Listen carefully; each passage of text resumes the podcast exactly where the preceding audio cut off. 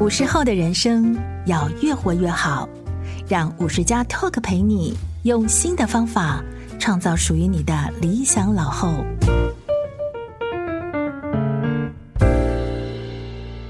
各位听众，大家好，欢迎收听五十加 Talk，我是节目主持人五十加主编陈婉欣。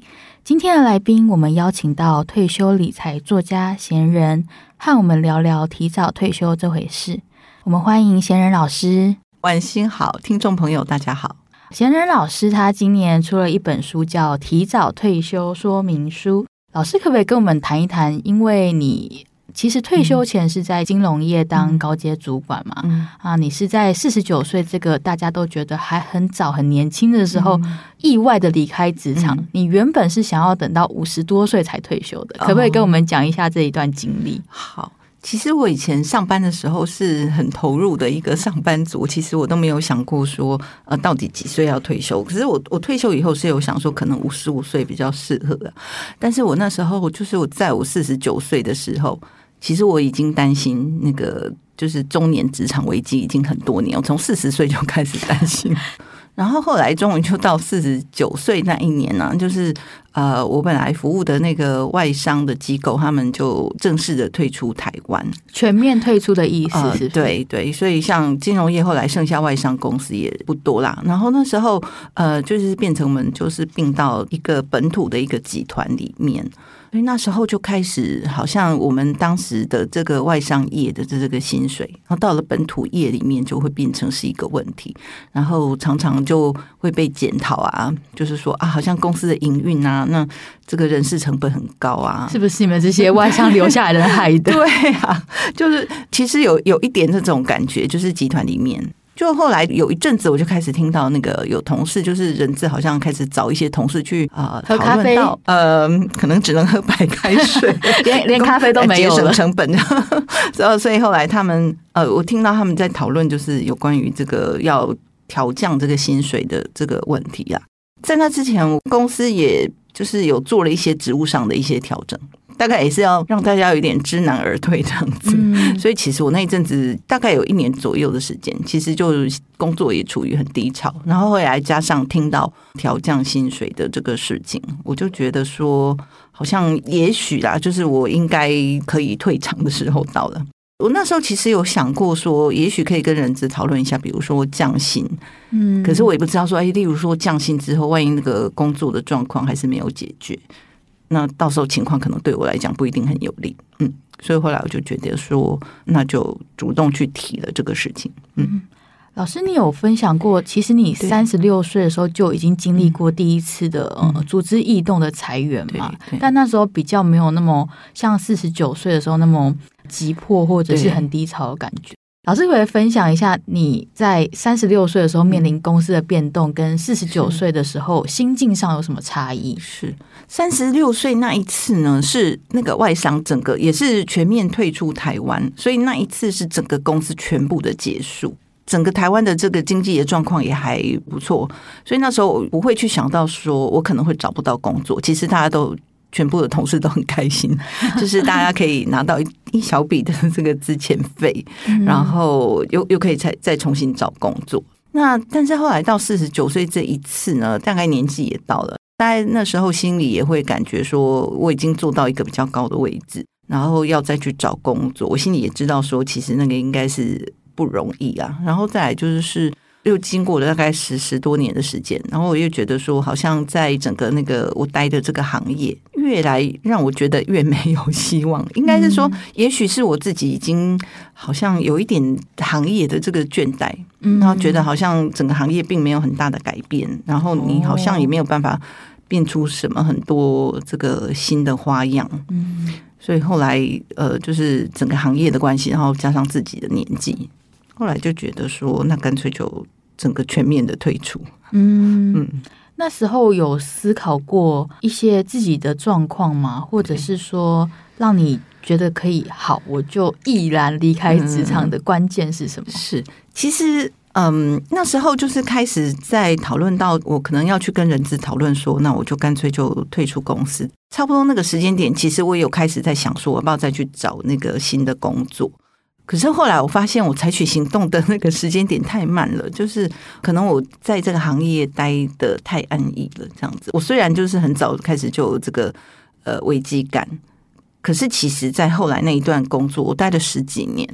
我没有去想到说有一天会这样发生。你好像觉得说，哎，好像也还蛮被公司重用的。你在这个公司里面其实是有有一个角色的。嗯，那你你知道说，这个行业或者说这个公司其实营运的状况没有那么好，也许有一天会有问题。可是你真的没有去想到说这个会发生在自己的身上。所以我后来在想说，也许我在那个中间的十几年的过程里面啊，应该还是。要保持这个去外面去面试的这个能力，我觉得这个也蛮重要。因为到后来我离开的时候，我会为什么后来我也觉得很难再回去啊？可能我就是太太晚去发掘这个呃，真正对这个危机去采取行动，然后等到我后来想要再去面试的时候，其实我觉得我的面试的能力应该是不太好，就是我太安逸，就是太熟悉这个环境，然后。那时候你再到别的公司去，他们可能也会觉得说啊，你只懂你公司，因为每个公司的情况都不一样。你可能是一个这种大集团的这个行业，也许你的这种就是好像什么豺狼虎豹那种拼搏的精神，会不会比较弱一点？哦，也也许你你在别人的心里会被对，会而且也会被定位成那一种的感觉。就是说，好像你习惯待的这个大公司，嗯、然后这个位置又做的比较高，嗯、好像会不会你的战斗力比较差一点？嗯、我那时候自己会有这样子的感觉啦。但包括到退休之后，我还有去面试过一次，就是真的有谈到那个业主。那后来我就觉得说，呃，其实是很难再把自己。推销出去，推销出去也好，或者说你自己也会觉得尴尬吧。嗯、那也务实的去从对方的角度想，那如果他有比较年轻的那个选择的时候，就是那个战斗力比较强，我为什么要找你？然后好像这个小庙去找一个这个大和尚来，你还要想说怎么 大和尚要放在什么位置？好尴尬，你要怎么叫他做事？会不会会不会叫不动等等的？嗯，其实其实都是蛮实际的，可能会发生的事。经过大概一一年左右的时间，然后我就觉得说，我应该就是不要再想要再去回去职场。嗯，老师可不可以讲一下你那时候是怎么开始写部落格跟经营你的社团？你现在有一个社团叫“对闲人的中年咖啡馆”，然后是专门聊退休跟中年危机的，哦、对不对？是是，呃，我比较早开始做，其实是那个部落格啊，因为我以前的工作是呃行销面的，那以前我就觉得说，在公司看年轻的同事在做金融业也是要数位化嘛。然后那时候我就觉得说，其实同事在讲的那个语言，我其实并不真的很懂这样子。嗯、那退休以后，我就想说，哎，那我反正有时间呢，我就不如自己来试试看。我也蛮有兴趣的，因为我以前的蛮长时间就是行销的工作，所以就把它当成一个兴趣，然后一个呃真正想学的东西去做。所以很多人会在做这个部落格，或比如说他写了一阵子，然后就发现没有人看，然后就会中断。嗯、那我没有中断，是因为我真的很有兴趣。哦、然后我会去研究像那个网站的那个 SEO，就是怎么把关键字放进去，排名可以被看到。啊、对对对。开始的时候，我本来是写那个最容易入手，就是像什么写什么美食，嗯，然后什么旅游这些。那时候写了几篇以后，觉得还蛮蹩脚的这样子，和自己的本性不太相合啊。对啊，然后跟然后一一 Google 就发现都是年轻人在写，然后后来我就大概写这样子的蹩脚的状况，可能有经过大概半年多左右，嗯，快将近一年的时间。然后到隔年的时候，我才开始想说，我到底应该写什么东西。嗯，嗯，所以我那时候就看那个美国，他们有很多像我这样退休的人，嗯、然后我在写这个。那时候就流行什么提早退休，对。然后我就想说，哎，那不如我也把我的这个退休经验写下来。那时候就鼓起勇气，我记得我第一篇写的时候，我叫叫做那个什么。提早退休的暗黑版分享，其实我的心情很差，那时候就觉得很难去启齿去写出那一段东西。哦，但是那时候就鼓起勇气就写了那个第一篇，嗯，然后因为那时候我已经研究一段时间那个 SEO。我就发现说，那个我的 Google 那个什么五十岁退休，嗯、我的那一篇就会竟然跑到第一名去这样子，因为可能很少人会去那时候分享自己的经验，对，然后那时候好像媒体也还没有开始很注意到这一块，嗯、就是因为那一篇吧，就是开始有一些媒体可能就会注意到我的这个网站这样子。老师，那你后来在社团里面嗯，我其实观察到有很多人会来问你说，是我现在可能四十几岁啊，五十几岁，我也在职场上不开心耶，我也好想提早退休，可不可以？然后来问你，对，那你会怎么建议他们？或者是你观察到说，可能到四五十岁这个年纪，在职场上面临的瓶颈有哪些？对。大部分的话，可能例如说，像以四十几岁来说的话，其实比较常遇到那个问题是，像比如说有人会觉得说，在工作上面就是上不上下不下的，可能没有觉得十分的得到肯定啊，或者是说不知道说自己在往下以后的那个未来或工作上有很多的无力感。的时候可能会想说，也许就是离开会是一个选项。然后另外有一种状况，可能是说，像比如说这个年纪，也许就是会有一些机会开始担任这个公司的一个主管啊。可能先从比较初阶的主管、中阶的主管开始。那比如说在带人的部分，就开始会有一些压力吧。然后还有人的事情最难处理嘛？对呀，然后。就管理上面可能比较不知道该怎么做，然后在这个时候也变夹心饼干啊，可能还要跟包括跟老板的这个沟通，就又要向上管理，又要向下管理，每天都很心烦。对，所以然后如果当当这些情况发生的时候，可能像女生又更容易，是因为回家去那个我可不可以当家庭主妇就好了？家庭主妇，哎，有人会跟我说，他从小的那个愿望就是做家庭主妇，所以这个时候就好像有一个很好的理由可以让他回归家庭，然后去。去陪伴小孩，可是我通常就会劝他们说，我觉得那个女孩子千万不要有这个念头，嗯，因为你陪伴这个小孩子只是一段时间，嗯，那当然你可以自己去陪伴自己小孩子的成长过程是不错，可是现在的环境实在太险峻啊，然后大家又这么长寿化，其实一个家庭如果少了一份薪水，还是有很大的差异啊。然后另外一部分，我就觉得说，女孩子就是就是自己一定要经济独立，这是很重要，钱要自己。赚自己花比较开心，因为我其实后来我发现说，在这个年纪四五十岁的时候，呃，有离婚的这个状况，或者是说跟另一半离婚，其实真的还蛮不少的。就是你平常这样看你不知道，可是有些人可能没有讲。那在那个时候，那就是你自己的一个那个怎么讲，就是一个底气呀、啊。有钱才可以去住旅馆嘛？对呀、啊，不然没钱，离婚之后要去哪里？对呀、啊，所以我就通常我就会觉得说，那还是保持自己有这个呃经济的这个底气会比较重要。所以通常第一个当然就是先问你要这么做，那你钱的部分有没有算好？嗯，那我就发现说，其实很多人会。呃，就是可能因为工作上遇到那个挫折，就倾向于把这个退休的需要多少钱，就想的比较简单。那有时候你会看到，比如说有一些这种媒体上的文章会说啊，其实退休很容易啊，就是没有那么难啊。可能比如说什么五百万就够了，七百万就够了，嗯，把它讲太简单了。可是事实上，我真的退休以后发现的是说，比如说你到了我这个年纪，我就会开始发现，比如说我也有同学已经走了。那他走之前可能就个生个病，就一个癌症，他可能一治疗就花了好几百万啊。那所以你说怎么可能说呃，你身上只有几百万，你就觉得可以不用上班了？嗯，其实是很危险的一个想法。遇到工作压力的时候，就容易这么去想。你其实万一真的生病的时候，其实你的公司是可以照顾你的。比如说，我的公司可能会有那个团保，嗯，那有的老板比较好一点的话。他可能还还是愿意，他可能让你留职停薪，就是、或是你可以请半薪的病假、啊，对，或者让你工作上做一些调整。而且我记得劳保好像也会有一些对对给你的给付嘛，对对对。所以其实我我我会觉得说，以目前的这种环境来讲，保持。职场的这个身份还是蛮重要的啦。那至少一直到你真的算到你的钱真的是可以的时候再说。嗯，所以其实很多人来跟你说他工作不开心，想要提早退休，最后你都会劝退他们，是不是？对呀、啊，因为有时候就你会听到那个数字，就是其实的真的落差很大。我听过最夸张的，比如说。五十万啊！五十万要怎么退休？可是他才四四五十岁，怎么可能？那你就知道说，当然他可能会这么讲的前提有一个是他可能有一间自己的房子，但是问题又不能直接换成钱，换成钱。你换成钱之后，你还是要去租房子，哦、那也是你要去怎么去把那个金流管理好。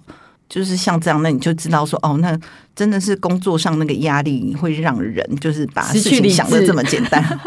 对呀、啊，老师，你有提到说，其实你。在职场上最后一段时间，嗯、其实是长达好几年，你都觉得那段时间其实是很难熬的。对，但是你还是没有很贸然，比如说你四十五岁就直接提离职嘛？嗯、可不可以分享一下那段时间你是怎么度过的？嗯，呃，第一个我觉得是说那个就是培养自己的这个耐压度啦，还是很重要。就是当然就是你你至少要有那个耐压度，能够能够去撑得过嘛。那至少就是说你在职场上面，比如说你会遇到那种。挫折的状况，或者是说不被肯定的状况，我觉得那个应该是首先要去解决，因为没有人有办法在那种好像一直对你很负面的印象的那种环境里面待太久，我觉得那个是不可能。所以，包括像比如说我到四十九岁的时候，我就真的觉得说那个点的那个问题，是因为比如说你不被认可。不管是任何的原因，比如说你觉得你薪水太高，所以就严格的去看你这个人也好。嗯、但是我觉得，你的产出对不起你的薪水，对对，所以就你也可能会遇到这个状况，你其实是没有办法在那边撑太久。所以如果说真的是遇到像这种状况，其实应该是要去换一个环境啊，嗯、因为那个对人真的是不健康嘛。就是你如果不被认可的环境。那像我那时候会去做的，就是去分散注意力啊。所以我那时候也就是退休前五年，我就开始去学那个日文，这样子。嗯，就是不要把那个工作当成那个人生的唯一，人生的唯一跟全部。对，你可以还是可以在工作外面去找到一些乐趣，这样子去培养自己在工作之外的那个谋生能力也很重要。倘若那时候我离开工作。那我到现在对财务面会觉得比较安心一点，当然一部分是透过理财，嗯，那一部分当然也有点好玩，是说像比如说我部落格其实收入没有很多，因为那个 广告收入一点点而已，那只有一点点而已。但是就是你会觉得说有一个希望，你可以去再去做什么，再去努力。嗯、其实即便是这样，那个钱不多，可是因为有一件事情你可以再去努力，也会让你的人生可能会变得比较不一样。会活得比较笃定吧，嗯、觉得自己不是只能靠公司活下 去啊。对啊，就是假设是说像我一样意外的被退休的话，那你还是觉得说有一件事情你可以去努力，可以去发挥你自己的价值。嗯嗯，老师，你现在主要呃，因为你已经离开职场了，对，那你的收入的主要结构就是一部分是你靠投资的被动收入。嗯嗯啊，一部分是你有去接一些演讲啊，写部落格啊，这些都还是有带一些，嗯，算现金流吗？其实比较主要的还是从那个理财的这个收入来啦。像比如说，我是做用这个股息，一开始用股息投资，所以每年会有配股息，然后。呃，像在这个部落格的部分的话，其实他收入真的很少。一开始的时候还真的没有啊，就那广告收入可能就只有三五百块这样子。嗯，那后来就一个月啦，那后后来有渐渐可以 cover 过来。那到现在的话，呃，因为今年有出这个书啊，有一点版税收入。那我预估可能像那一部分，我就比较把它定位成就是一个呃 cover 掉我的这个网站的经营费用之外，那另外一个部分可能就是有一些我自己比较。小确幸的消费，可以去买一杯咖啡啊，啊吃个点心。啊、呃，对啊，或者说有时候跟朋友去吃比较好的，吃吃饭啊，体验一下这样子，就是稍微会比我刚退休的时候再放宽一下，有点 我的消费吧，有点余裕这样子，就是让自己心情会比较轻松一点。但是要靠那个过日子，应该还还有还蛮困难的，对。主要还是靠股票在养你，是不是？对对对，主要还是靠理财。老师可不可以跟我们分享一下你现在投资的方式？因为我知道你的呃投资分了两种，一种是指数型的投资，另外一种是投资个股，然后领股息。是，但是你通常都建议大家不要贸然的去做这个风险比较高的投资嘛？你觉得，嗯，指数化投资它是一个比较可以复制，而且用在一般人身上的理财方式？哦，对啊，因为我为什么会这么想呢？是因为我刚开始退休的时候，其实就担心没收入。其实我自己的确就是先从股票投资开始。但是我不敢贸然跟大家分享这个，是因为有些朋友还蛮常听到，就说啊，我怎么那个投资股票都亏钱这样。嗯，那其实我我也不好意思去问他说，那你是怎么投资？为什么你买哪几只？为什么你会？其实因为像比如说我投资那一年是呃台湾的股市是一一万点嘛。然后，像比如说到，即便到今年跌到很惨的时候，也没有跌到一万点，可能就一万三、一万四。所以理论上，你如果假设你不是自己选错股票，你跟着台湾的股市走，其实不太可能会五年投资，怎么可能会赔钱呢？因为它还是正的成长的嘛，至少还是成长了三十。它比起你五年前，其实整个呃股市是还是增对增加往上，所以为什么说其实你就跟着股市的市值走？那你你如果说自己去投资股票，你怎么投资会亏钱呢？那你就跟着股市走，是不是就不可能亏钱嘛？所以就是。避免投资个股的原因是这样，那但是不不是说个股它不能去投资啊，嗯、就是像我自己在投资的时候，就是退休以后也比较小心一点，嗯、我就会限定自己是投资这个市值前五十大的公司。像你们有听过那零零五零吗？有有吗？有，这应该现在变成 现在大家选台湾的那个国民 ETF 零零五零，对呀，那其实就投资那个就好了。那我那时候就是从那个像零零五零这些市值比较大的公司，然后我会自己看一下。本益比啦，或者说我那时候还会看一下那个什么十年线，在股灾的时候，就是最容易掉到十年线，就是它的十年的平均的这个价钱以下，那表示十年才会遇到一次这么低价，那当然就去买它。嗯、了解。所以我那时候个股我，我就会比较尽量在这种低点的时候买，其实你就会降低投资个股亏钱的这个比例比呃机会啦。但是可能很多人。也许在听到这个股票投资的时候，有时候会太兴奋了，或者是看报纸上在报道一些这个趋势的时候，对，其实我发现，嗯，朋友里面真的有，就是比如说他平时觉得差不多要可以退休了，嗯、可是就因为比如说那个长荣那个海运股，那那太兴奋了，太兴奋了。啊！他就跟我说啊，惨了，他就买在最高点，因为那时候大家都觉得说还会再涨，嗯嗯，可是是就是说，如果你可以去避免到。这样子的状况，其实你就是尽量去买那个低点，然后不要去跟话题。嗯，我觉得是股票投资还是可以找到比较安全的方式啊。嗯，但如果说你可能就是比较没有这种定性，也许跌过几次跤之后，你就跟着那个零零五零好了。就是个股投资就还蛮考验人性的，对对对，因为你就会想要追高嘛，啊，很难克服。对啊，可能是我觉得我自己比较没有。真的那么爱钱或想赚钱，所以反而不爱赚钱，反而会赚到钱，做到比较保守的方式啊。对，嗯、老师可不可以跟大家介绍一下？呃，指数型投资，因为可能不是每个人都对理财这么有概念。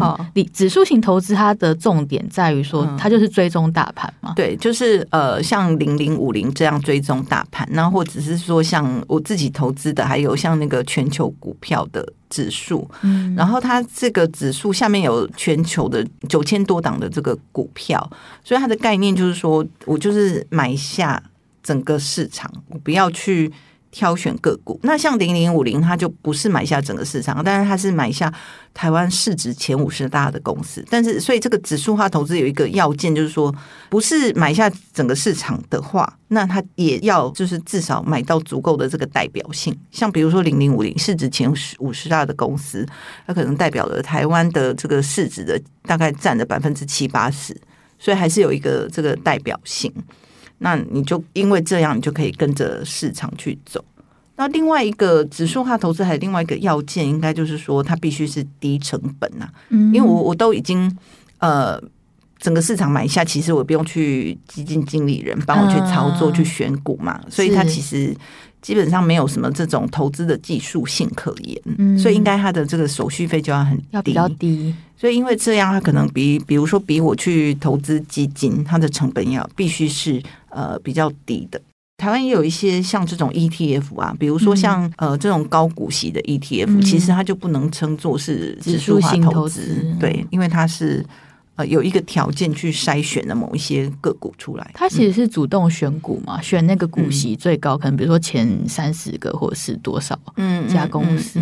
他、要说被动也能说被动啊，就是说 你就是放给那个投信公司，他就依照一定的这种选股的标准，就自动去操作。嗯，你要说它被动也能说被动，但是其实它又又不能称作为这个。指数化投资哦，这指数化投资的要件应该是说，我就是无差异的这样子把股票选放进来。嗯嗯，老师，我知道你也有投资美股嘛？除了台股以外，可不可以跟我们分享一下，在美股你要做指数型投资的话，可以去做什么样的标的上的选择？哦，其实像那个美股，我都是没有去选择像那个美股的个股啊，因为美股的个股它的这个波动度比台，因为台湾有设这个股市的这个上下限嘛，美美国没有，它那个美国没有激烈。跌停的 对对对，所以我我其实就没有去弄那个啊，所以我就以指数化投资。那呃，那一边可以做的就是像比如说可以买下美国的全市场啦，或者是像我自己投资的是全球的市场。那我用的方式就是用这个定期定额。嗯，那因为一般人还是会在想说，呃，可能我想要去找那个比较高点的时候去卖掉，然后低点的时候去买进。可是往往那个猜测其实是很困难啊。那对我来讲，就是比较容易的方式就是用定期定，因为不然像去年的。二零二二年初的时候，那时候就是正好市场还很高点的时候，其实很很狂热，大家都觉得说、嗯、啊，赶快投入市场，不然会来不及了。对，嗯、可是正好在那个时候，其实也会有人就是啊，正好他把他大部分的钱投在那个高点，其实后来在跌下来的时候，你如果已经比如说进入到像我这种中年，嗯、已经快要濒临快要退休的时候，其实就会觉得心情受很大的影响，所以后来我就会比较用这种定期定额的方式。那就是高点也买，低点也买，这样子。老师，如果有人跟你说他要提早退休去做全职投资人，你会建议吗？呃，我觉得那个呃，可能，但现在那个媒体上，你都会看到还不少这样子。对，少年啊，或者到中年以后，可能真的有人有办法这样啦。但是，我觉得那个先决条件是你的资金要够多吧？嗯，你的本要够大。对呀，如果说那个资金是只是刚刚好。那那样的话，当然是很高风险的一件事。老师，那可不可以跟我们分享一下，要怎么去算自己的退休金缺口到底有多大？怎么简单的去估算一下自己的退休金大概需要多少？嗯，嗯，就是像比如说那个以美国来说，他们最常用的就是用那个四 percent 法则。那简单讲，就是四 percent 的导数就是二十五。呃，像你刚刚提到说，有人说啊，那个我五万块被动收入我就可以退休了。可是要是要看你自己的那个生活，你的这个家庭的这个支出啊，嗯、有些人那个五万块是不够生活的嘛。有些人可能退休还要去做个游轮环游世界，对呀、啊，五万可能还蛮不够的。是啊，所以就是还是务实的去算一下，你大概每一年你大概的年消费是需要多少，然后你就把它乘以二十五倍，二十五倍，对，乘以二十五倍。然后这样就算出来，比如假如说你一年要花四十万，好了，你就乘二十五倍，就是你至少一千万。一千哎，可是很多人应该都超过四十万吧？年 年开销应该都超过四十万。所以那个数字就要自己去算。那像我比较提早退休，也就不能用二十五倍，因为它这个二十五倍，这个四 percent 法则背后是说有两个两件事。第一个就是说你的退休金，你这笔钱是要去投资的，嗯，那你投资报酬率要六到七个 percent，你才有办法去支持。每年用那个四 percent 的消费嘛，就是那个四十万是一千万的四 percent。你如果正好，比如说你的这个投资报酬率也是四 percent，然后你把那四 percent 也花掉了，嗯，那其实不是二十五年。就会把钱都花完了嘛？哦，你可能活超过二十五年，对呀、啊，哦、对呀、啊，所以就是它是要有投资，然后长期要有六到七个 percent 的这个报酬率才行。嗯，那所以第一个你要看自己行不行。所以那时候我刚退休的时候，其实我投资也是比较保守，都是选那种牛皮股，对不对？嗯、所以我我也没有把握说我会不会到六到七个 percent 报酬率。嗯、也许我那时候刚开始算的时候，可能就是。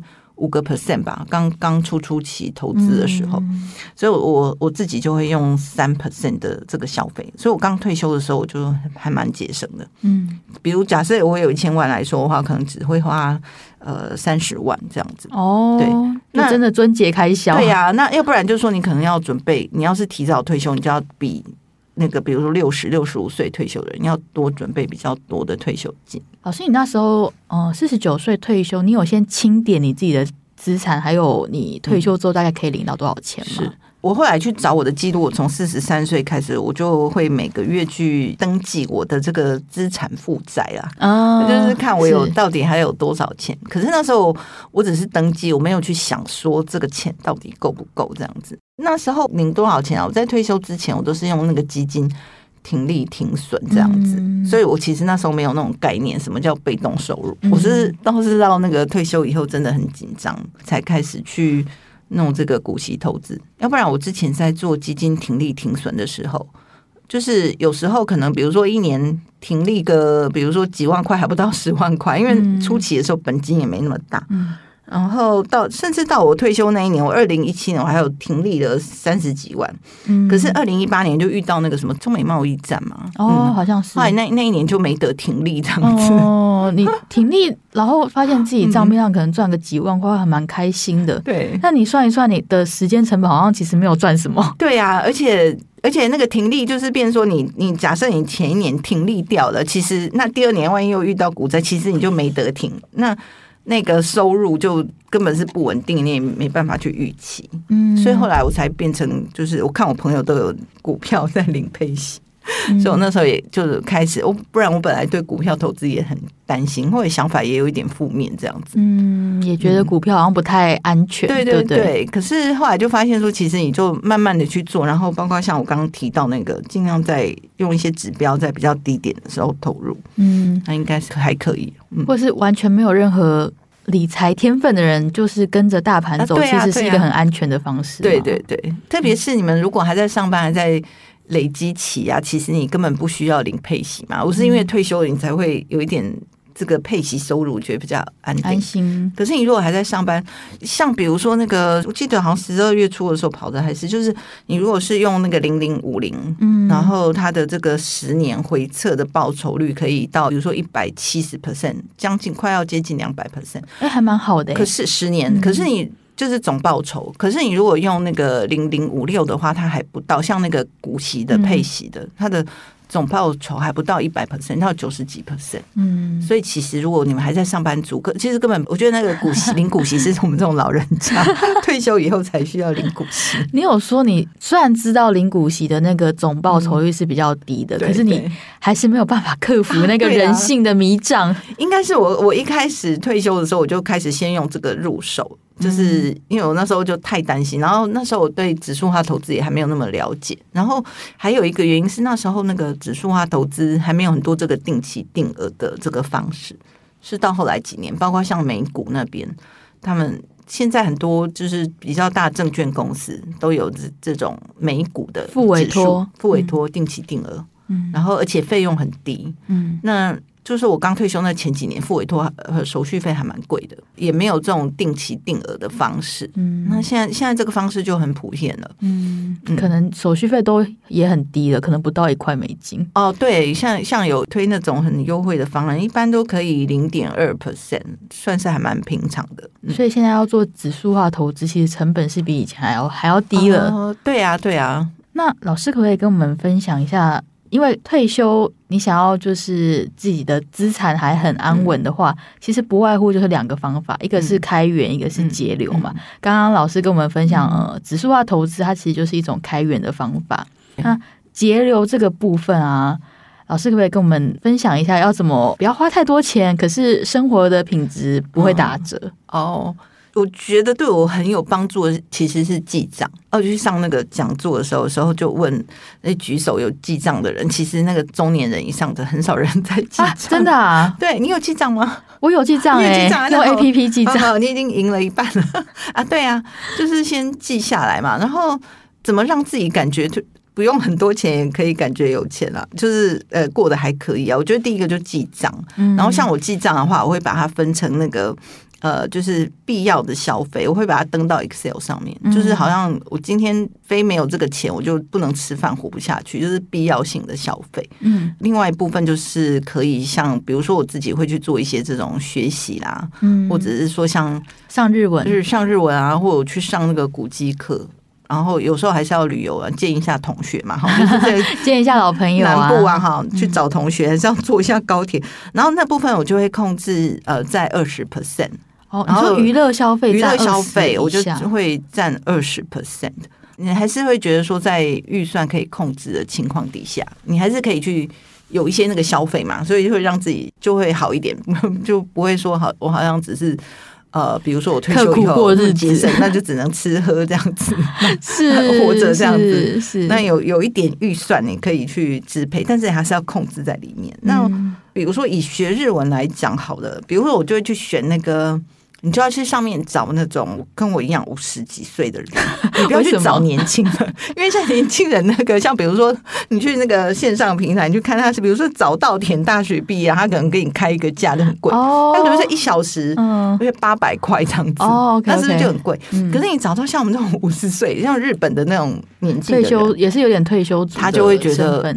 他们通常开的价钱就不会很高，比较友善。对，可能我就我像我还找过我的老师，有那种一小时不用三百块。现在有很多那可以自学的方式啊，嗯、那个 YouTube 上也很多的频道。上面也有一些那个年轻人很可爱啊，每天看了也会也会让你自己心情很好，或者是像古迹课啊，也就那一堂课就你只要花那个比如说三百块，那多去看一些台湾的一些巷弄，以前我可能在上班的时候不会去注意到的一些地方，那我就会用这些方式来娱乐自己。那比如说到明年啊，因为现在就是退休也过了几年嘛，可能我在这个被动收入的部分也比较安稳一点，那。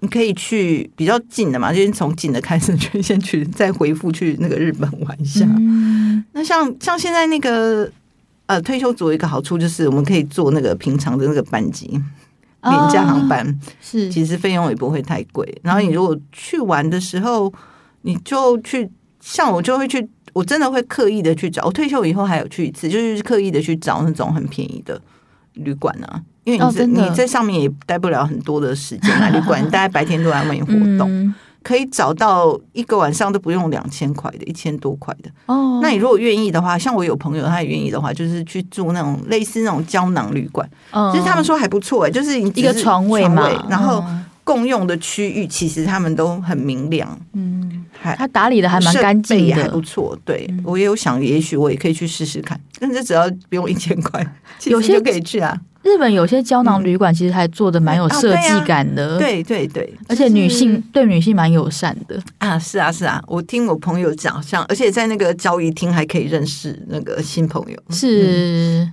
老师，你是不是也有提过说你以前还会搭台铁的区间车，然后随便下车，哦、看一下有什么漂亮的风景？哦，对啊，就是有一次去讲座我还会，比如说我就从那个高雄坐区间车去潮州，嗯。其实也会觉得很有意思，就是那一段其实是我们以前平常比较少会经过，什么九曲堂啊那些地方，嗯、什么林落啊，其实是觉得很都没听过。啊，有一次跟朋友坐坐是坐那个坐到那个花莲，嗯，那个崇德海滩那边，嗯，那其实后来发现那个区间车也还蛮快的，嗯，而且因为它火车速度很慢，所以你看那个风景，那个海岸的风景会更漂亮，嗯。嗯，区间车也是一个很好的方式。老师，你还有提醒大家，退休之后牙齿跟眼睛要顾好，哦、因为这两个是会让你花很多钱的意外支出。怎么会有这个体悟？应该是现在你们就要注意。我等我注意到的时候，到退休再开始注意，已经来不及了。像那个牙齿啊，我退休以后到现在已经花了十万了吧？啊，真的？为什么？就是因为以前，比如说以前处理过的那个蛀。那叫什么根管治疗？它又出问题了，嗯、没弄好。现在有新的技术叫显微根管，更贵。新的技术就更 更贵的根管治疗是。然后后来，比如说这个乳牙它又坏掉了，然后这边一个小洞它就要植牙，就要十万块这样子。哇！所以很快又要再去花那个十万，已经治疗到一半这样子。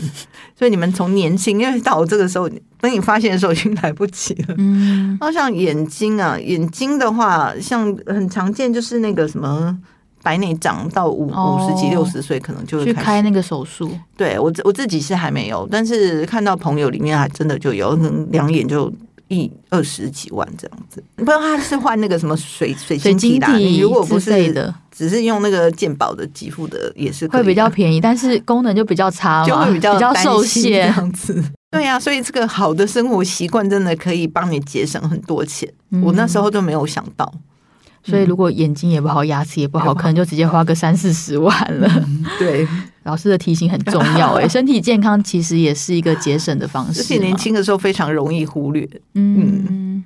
嗯老师，那最后可不可以给大家一些建议？因为其实这样子听下来，靠指数化投资，它是会给你稳定的收入嘛？嗯嗯、但是你不太可能因为这样子就一夕致富。如果你的本金不是那么大的话，然后很多人可能只有个五十万、一百万，嗯、甚至就是很少的钱，就会来问你说，他可不可以提早退休？嗯，那这其实这样刚刚听起来是不太建议大家这么冲动，只是因为你在职场上不开心就这么做。嗯、那最后可不可以给大家一个建议？因为既然老师你也观察到说，很多人在中年他就是会遇到一些职场上的瓶颈，嗯、那不上不下的，可是又不能退休。嗯嗯嗯，我觉得首先就是要很务实啦，就是你有一个那个目标，因为有时候就是可能对那个数字你不是那么有观念，你也不知道说你到底退休以后可能会花多少钱，其实你就。比较容易这个心浮气躁，然后遇到挫折的时候，你就会想说，那个出口可能就是离开、开除老板。对。可是如果说你知道你就是需要这么多的钱，你已经知道一个具体的目标，你先算出来，嗯、比如说刚刚讲成二十五倍或三十三倍，嗯，那个就是你需要的钱。那你没有达到之前，其实你是没有那个本事，你不应该去让自己冒那样子的险。所以我觉得第一个就是你设定目标，嗯、然后你在工作职场上，你把它想成说那个是帮助你去达到那个目标目标的一个手段跟一个方法。那你可能不喜欢你的工作也没关系，可是你真的真的需要它。我觉得这个心态的建立是很重要，这很，这很务实嘛。虽然你可能不是百分之百都非常开心，可是你又对。没有办法脱离公司，还可以好好的生存下去。哦，对啊，可是当然，我也觉得说这个想是一个前提啦。可是，倘若说你这个工作真的让你觉得说啊，你就是没有发展或你不认同，但你不要待在原职位上面在抱怨啦。我觉得对自己的身体健康或对整个公司的环境都不好。倘若是这样的话，我就觉得赶快采取行动。那你自己再去想那个别的方法，像我当年一样，比如说我可能就。太晚开始想办法，可能早一点可以想着要怎么去别的公司，是不是？啊，对啊，或者说你有什么真正想去做的事情，还是要去做自己有兴趣的事情，比较能够持续啦。像我那时候，虽然我在四十五岁的时候动了那个想，就是觉得工作这个压力，想你也想不要再工作，可是。毕竟那个工作，我为什么能够至少待到四十九岁，就是因为其实我在那个工作还是有获得一些成就感。嗯，所以不是完全那么也没有都那么负面，你还是有从那工作上有一些学习啊。嗯，所以那些应该还是很重要的。老师来找你讨论退休议题的最年轻可以到几岁？其实我印象最深刻。有一个男生，他二十五岁，他跟我说他退休了，是这样子。他退休了，对，完成式退休完成式。他说他完成，然后我很讶异啊。后来我就发现说，他讲的那个退休，其实我也不知道他后来有没有去找工作，因为就联络一次没有。但是他就跟我说，他每天就是只要吃饭钱，他只要花一百块以内，因为他他只要吃一个包子，嗯，他他就可以果腹一餐，就是用那个非常非常少的钱，他就可以去生活这样子。这就是有这样子很极端的年轻人也有啦，那但是大部分会在四十出头岁的时候比较多，是因为可能这个工作这个职场危机吧，可能也会像我当年一样。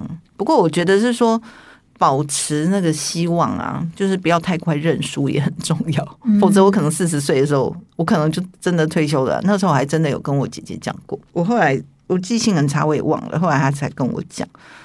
但那时候，如果你太快的去放弃，也许其实后来会有不一样的转机，也不一定。所以后来我又待了九年，待了九年。嗯，对啊，因为如果四十岁的时候就决定退休，要准备的钱又更多了。对，那时候其实我后来在想说，哎、欸，我说人家来问我，好像不够理性。我那时候也是不够理性啊，我我也没有去算，只是你会想说，你会想有一个比较。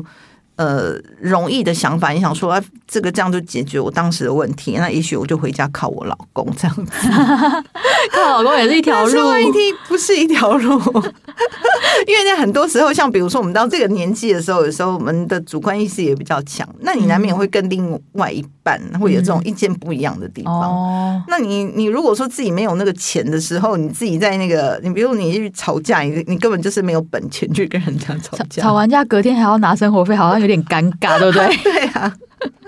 嗯，今天谢谢贤仁老师给我们很重要的提醒。嗯、虽然上班族在职场上或多或少可能都会有不是那么如意的时刻，嗯、或者是可能中年遇到了一些瓶颈，然后脑子里面会有一个冲动，觉得好想要开除老板，提早退休。嗯嗯、但其实提早退休的生活不是大家想象中这么容易嘛，嗯、有很多、呃现实上的问题，你需要去好好的考量，算算自己的钱够不够，然后要选择比较稳健的投资方式，嗯、对不对？是、嗯、非常谢谢贤仁老师的分享啊！希望大家以后思考提早退休议题的时候呢，都可以再理性一点、稳当一点。嗯、好，谢谢婉心。